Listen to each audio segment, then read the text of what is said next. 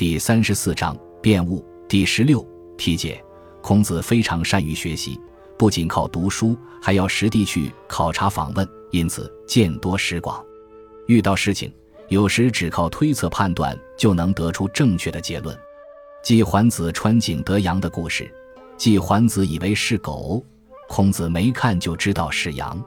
吴伐越、挥会稽或巨骨的故事。孔子判断为防风氏的骨头，并讲述了有关史实。孔子在陈章从陈回宫廷上死损身上的剑，孔子判别为肃慎氏共苦史。木简上的记载证明了孔子判断的正确。谭子朝鲁章讲了孔子向谭子学习的故事。子商打柴或麒麟，孔子对麒麟受伤而伤心流泪。表现出对现实政权和自己命运的担忧，还有对鲁桓公、鲁西公宗庙遭火灾的正确推测，对赵简子任用杨虎会给国家带来祸患的预测，都看出孔子是未智者。孔子在议论以上事物时，每每不忘讲述自己的治国理念，无时无刻不在推行他的治国之道。即桓子穿井，或如土否？其中有阳焉。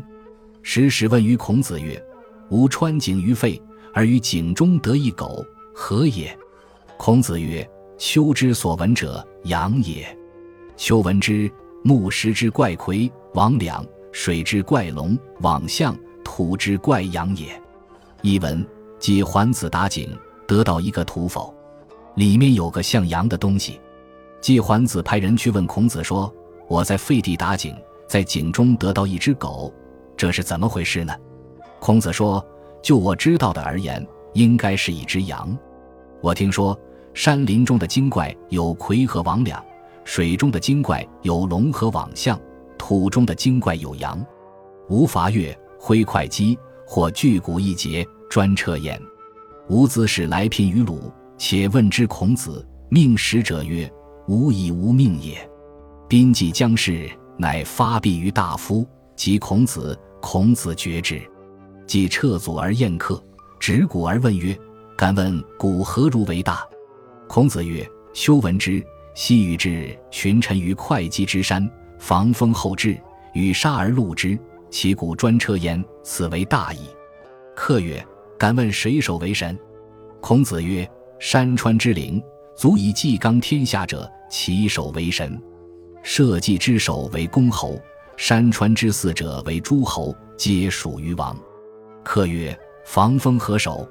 孔子曰：“汪芒氏之君守封于山者，为天性。在余下商为汪芒氏，于周为长渠氏，今曰大人。”客曰：“人长之及几何？”孔子曰：“交尧氏长三尺，短之至也。长者不过十，数之极也。”译文：吴国攻打越国。毁坏了会稽，获得了一截巨大的骨头，要用一辆车来装。吴国国君派使者问候鲁军，并且向孔子请教骨头的事。吴军对使者说：“不要说是我的命令。”使者问候完鲁军，就分发礼物给鲁国大夫。发到孔子时，孔子给他倒了一杯酒。问候鲁军的事情完毕，撤去祭器，举行宴饮。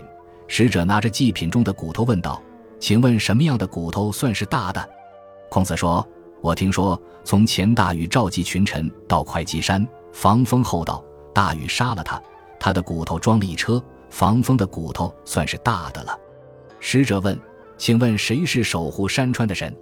孔子说：“山川的神灵足以能有利天下的是守护之神，守护社稷的为公侯，祭祀山川的为诸侯，都隶属于君王。”使者说：“防风氏守在何处呢？”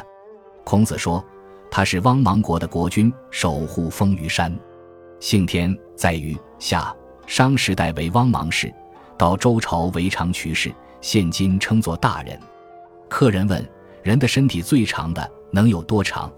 孔子说：“交尧氏身长三尺，是最短的了，最长的不超过十尺，这个数已达到极限了。”孔子在陈，陈会公兵之于上管，时有损及于陈侯之庭而死，护使冠之使弩，其长尺有指。惠公使人持损如孔子馆而问焉。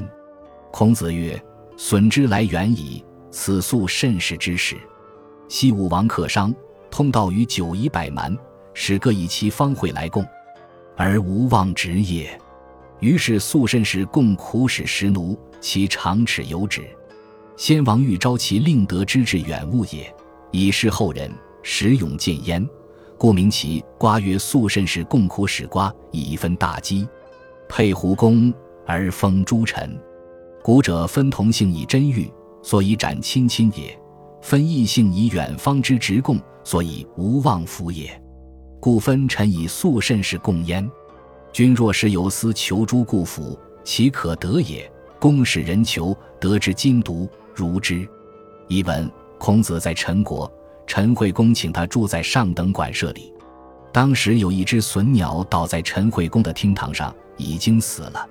射穿他的箭的箭杆是苦木制成，箭头是石头的，长度有一尺八寸。陈惠公让人拿着死鸟到孔子的馆舍询问这件事。孔子说：“隼鸟是从很远的地方来的呀，这是肃慎氏的箭。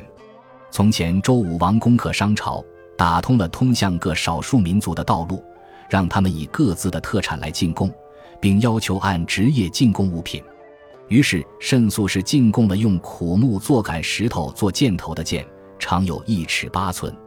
武王欲显示他的美德，能使远方来进贡，以此来昭示后人，永远作为借鉴。所以在箭杆的末端刻着“肃慎氏共苦史瓜”几个字，把它赏给他的女儿大姬。女儿嫁给胡公，封在陈地。古代把真玉分给同姓，为了表示亲属的亲密关系，把远方的贡物分给异姓。是为了让他们不忘记陈府，所以把肃慎氏的贡物分给陈国。您如果派官员到从前的府库中去找，就可以找到。陈惠公派人去找，在一个金属做的柜子里找到了，果然和孔子说的一样。感谢您的收听，喜欢别忘了订阅加关注，主页有更多精彩内容。